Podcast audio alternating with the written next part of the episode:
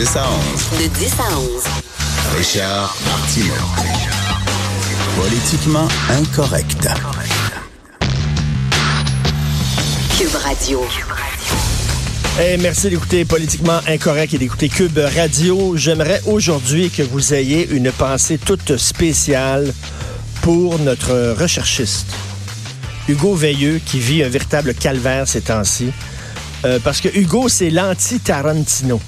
Vous connaissez Quentin Tarantino? Tarantino tripe sur les pieds des femmes. Dans tous ses films, il y a des plans sur des pieds. Regardez, rappelez-vous de Jackie Brown. Dans un char, il y a Uma Thurman qui est nu-pied, puis elle a les pieds sur le dash de l'auto. Et là, il y a des plans prolongés sur les pieds d'Uma Thurman. Et Tarantino disait qu'il était fasciné par les pieds d'Uma Thurman. Hugo, euh, le contraire. Hugo, il souffre de podophobie. Et c'est une vraie maladie. Là, j'ai un site Internet devant moi, je vais lire ça. Pour certaines personnes, les pieds sont des objets de fantasme et de fétichisme qu'il faut chouchouter par un massage des pieds et des soins spécifiques. Pour d'autres, ils représentent leur pire cauchemar. Pour ces dernières personnes, la simple vue d'un orteil, les leurs ou celui de quelqu'un d'autre, provoque une crise de panique. C'est la phobie des pieds. Alors, Hugo, tu, souffres de podophobie. Puis là, ces temps-ci, ben, que vous voulez? Il voit les pieds de tout le monde, Tout le monde est en, est en, est en sandales, puis ce pauvre Hugo. Alors, euh, on pense à toi, Hugo, aujourd'hui. Il est bien content que je dise ça. Bon. Petite capsule culturelle, je suis allé dans la pyramide de Guy la Liberté. À côté de la Grande Roue, dans le Vieux-Port, il y a comme une grosse pyramide. Et là, là-dedans, il y a comme un show. OK, vous achetez des billets, ça dure une heure, puis il y a comme des projections comme euh, d'images avec des lasers puis de la musique. Tu sais, la musique du Cirque du Soleil, là. La musique du Cirque du Soleil, là. Alors là, c'est des projections. Et là, il y a comme un, philosophe que je ne connaissais pas qui s'appelle Alan Watts qui parle. C'est en anglais, sous-titré français. On est bien à Montréal. Alan Watts, puis qui dit Vous êtes le cosmos. Le, vous êtes dans le cosmos, mais le cosmos est en vous. Vous êtes l'infini. Il y a l'infini dans le cosmos, mais il y a aussi de l'infini dans vous. Vous êtes l'infini, l'infini est vous, le cosmos vous traverse. La vie, c'est la mort, la mort, c'est... Ça dure une heure avec des projections. C'est... Écoutez, mon conseil, c'est impressionnant quand même. Techniquement, c'est assez impressionnant, mais mon conseil, fumez un Christy de gros bat avant d'aller là. OK, c'est un show, vous devez être gelé comme une balle. Si vous y allez straight pipe comme j'étais, vous allez rien comprendre. C'est incompréhensible. Vous allez être couché par terre, la tête sur un coussin, vous allez voir ça, vous allez dire what the? Mais si j'imagine, ça, devrait être ça devrait être commandité par la SQDC. Ça serait génial. À la fin de tout ça, ça devrait être, n'oubliez pas de penser à la SQDC, le meilleur pote en Occident. Ça, c'est, c'est, je sais pas, je sais pas où il est rendu, Guy La Liberté, exactement. C'est son trip dans l'espace. Maintenant, il est rendu comme un peu New Age. Tu sais, il, avait parti à un moment donné une, entreprise pour euh, euh, des, des, des, funéraires, des rites funéraires avec des, des hologrammes, puis tu vas voir, mettons, la tombe de, de Pépé, puis là, euh, il y a un hologramme de Pépé qui apparaît, puis tu sais, des affaires weird, là.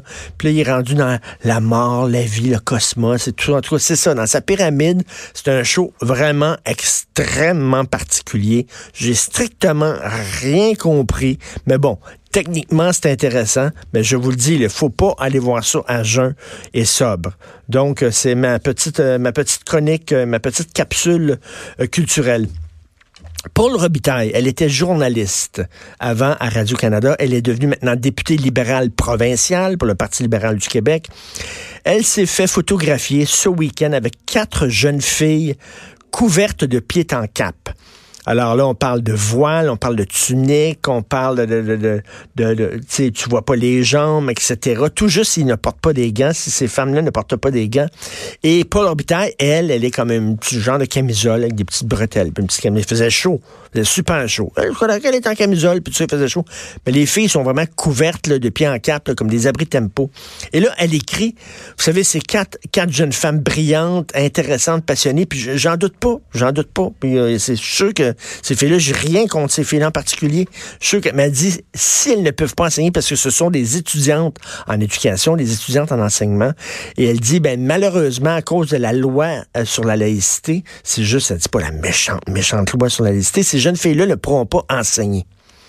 Donc, ce serait la faute de François Legault, de Simon Jolin Barrette et de leur méchante loi sur la laïcité, la loi 21, si ces jeunes filles-là ne peuvent pas enseigner. Euh, complètement faux. C'est la faute de leur imam. C'est leur imam qui leur dit vous ne pouvez pas enlever votre voile. Il n'y a aucun problème. Si elles veulent l'enlever pendant les heures de travail, elles sont bienvenues. Je suis sûr que ce seraient des bonnes profs. Est-ce qu'on accepterait des enseignantes qui portent des t-shirts à l'effigie d'un parti politique ou d'une cause, d'un syndicat, puis tout ça, puis on dirait, ben non, il faut faire preuve de neutralité. Ben c'est ça. Ta religion, tu la gardes pour toi. C'est pas dur. Il me semble ce qu'on demande, c'est, c'est le minimum syndical. C'est rien, c'est zéro, là. C'est rien. Puis on dit, c'est la faute de François Legault. Non. C'est la faute de leur conception rigoriste et fondamentaliste et radicale de leur religion. Il y a plein de musulmanes qui enlèvent leur voile. Il y a plein de musulmanes qui ne portent pas de voile. Donc, de dire tout le temps c'est la faute de François Legault, ce serait le fun que ben, Mme Paul Robitaille, au lieu d'interpeller François Legault et de dire c'est ça, qu'elle aille donc voir les imams, qu'elle fasse le tour des mosquées. Tiens, ça c'est une bonne mission pour le Parti libéral. Rencontrer les imams et dites, écoutez, vous pouvez pas demander à vos fidèles de sexe féminin, de, vous pouvez pas leur permettre d'enlever leur voile. Dites-le donc, dites-leur. Regarde, on fait, on fait une exception on vous permet d'enlever le voile pour que vous puissiez travailler, pour que vous puissiez réaliser vos rêves, pour que vous puissiez subvenir aux besoins de votre famille. Ça, ça serait bon. Ben non, les imams veulent rien savoir. Les imams vont dire à une femme voilée qui enlève son voile, t'es pas correct. Et là, c'est la faute de François Legault. C'est vraiment de la mauvaise foi. Et comment ça se fait, euh, Madame Rupert, elle est en, est en camisole parce qu'il faisait super chaud. Il est entouré de ces femmes-là en une grosse chaleur qui, elles, doivent se, recouvrir des pieds. Elle voit pas de problème, elle? Est-ce qu'elle aimerait ça qu'on l'oblige à la porter? Elle va dire non, mais c'est leur choix. Non, non, c'est leur choix parce que c'est leur, leur, religion qui leur dit ça, leur conception de la religion qui leur dit ça. Et moi, je suis sûr que les pères de ces filles-là, j'aimerais ça les voir. Les frères de ces filles-là, j'aimerais ça les voir sur la photo. Les chums, si elles ont un chum, si elles ont le droit d'avoir un chum, les chums de ces filles-là, ceux qui est en gougoune, en short, en t-shirt. Ça, c'est du sexisme. Ça, c'est du sexisme. Elles devraient, au contraire, dénoncer ça. C'est comme ça disait, oui, mais pour nous autres, les occidentales, c'est correct de porter des camisoles. Mais vous savez, ces femmes-là, entre guillemets, ces femmes-là n'ont pas la même conception de la liberté. Ces femmes-là, c'est correct qu'elles se couvrent comme ça, alors qu'il fait très chaud. Je trouve ça très condescendant, à la limite. Je trouve ça condescendant. Donc, c'est une photo. Allez sur le compte Twitter de Paul Robitaille, P-A-U-L-E, Robitaille, et vous allez voir cette photo qu'elle a prise euh, ce week-end, et lisez les commentaires lisez les commentaires en bas de la photo. Hmm, c'est pas tout le monde qui sont d'accord avec eux. Puis le Parti libéral, parce qu'elle parle au nom de son parti, là, et des députés libéraux. Vous avez mangé une sacrée claque aux dernières élections. Une sacrée claque. Il me semble que vous devriez en tirer les conclusions qui s'imposent, c'est-à-dire que vous étiez en porte-à-faux avec la majorité francophone. La majorité francophone ne se reconnaissait plus dans le Parti libéral et vous ont tourné le dos. Donc là, vous êtes en train, de dire, encore en train de répéter, vous n'avez pas, appris votre leçon, vous êtes encore en train de répéter que 70% des francophones du Québec qui appuient la loi 21, 70% des francophones sont dans le champ. Que vous, vous avez raison. Mais ça va continuer.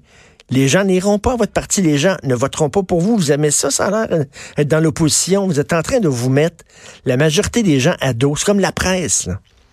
Le journal La Presse. Ce week-end, tu voulais lire la presse sur Internet, puis euh, il y avait, un, message donné, donné. Euh, il faut, euh, il faut encourager le journalisme de qualité, de rigueur, etc. Envoyez votre argent puis toute l'affaire. Oui, mais si la presse, il y a des lecteurs, autant de lecteurs qui délaissent la presse pour d'autres journaux, c'est peut-être parce que ces gens-là ne se reconnaissent plus dans la position éditoriale de la presse, qui n'arrête pas de dire jour après jour après jour aux Québécois francophones, vous êtes fermés sur vous-même, vous êtes xénophobe, vous êtes intolérant, vous êtes raciste, vous êtes islamophobe. À un moment donné, te faire dire ça jour après jour après jour par les éditorialistes, par les chroniqueurs de la presse, les gens disent, ben regarde, je me reconnais plus dans ce journal-là. Si la presse va avoir le vent dans les voiles, ben c'est pas tout de demander des fonds, puis de l'argent, puis tout ça. Peut-être qu'ils devraient s'interroger comment on peut rejoindre davantage notre lectorat puis rejoindre davantage notre lectorat, ben c'est peut-être en, prenant position pour des sujets qui intéressent votre lectorat.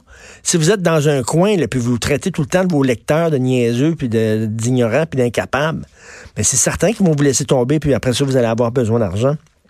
Donc, c'est pas tout d'insuffler de l'argent dans des médias en difficulté. Il faut que les médias réfléchissent aussi en disant, peut-être qu'on est décroché peut-être qu'on a perdu un peu le contact avec, euh, avec nos lecteurs. Et en terminant, un texte. Euh, il y a une journaliste que j'aime beaucoup dans le Journal de Montréal qui s'appelle Daphné Hacker. Et c'est elle qui fait dans le trafic avec Daphné. C'est tout le temps super intéressant. Elle suit le beat euh, du trafic, du transport. Et là, elle écrit un texte sur le transport en commun incroyable. On sait que les, les, les, les professeurs sont au bout du rouleau complètement au bout du rouleau. Les infirmières sont au bout du rouleau. Elles doivent faire des, heures supplémentaires de fous, de débiles. Elles sont crevées. Là, ce sont les opérateurs de métro et les chauffeurs d'autobus. Il y en a qui font jusqu'à 20 heures par jour pour suppléer à la demande. 20 heures par jour. Et il y a des gens qui, euh, sont, qui travaillent 80 heures par semaine. C'est énorme. Comme chauffeur d'autobus, puis il y a des chauffeurs qui s'endorment. Ça devient dangereux pour la sécurité des gens. Il y a des chauffeurs qui s'endorment. Pardon, il y a des opérateurs de métro qui gagnent jusqu'à 165 000 par année à cause de l'horaire supplémentaire. 165 000 par année. Tu gagnes quasiment plus que le premier ministre. Puis tu es chauffeur de métro. Tu es opérateur de métro, faut le faire quand même. Vous écoutez politiquement incorrect.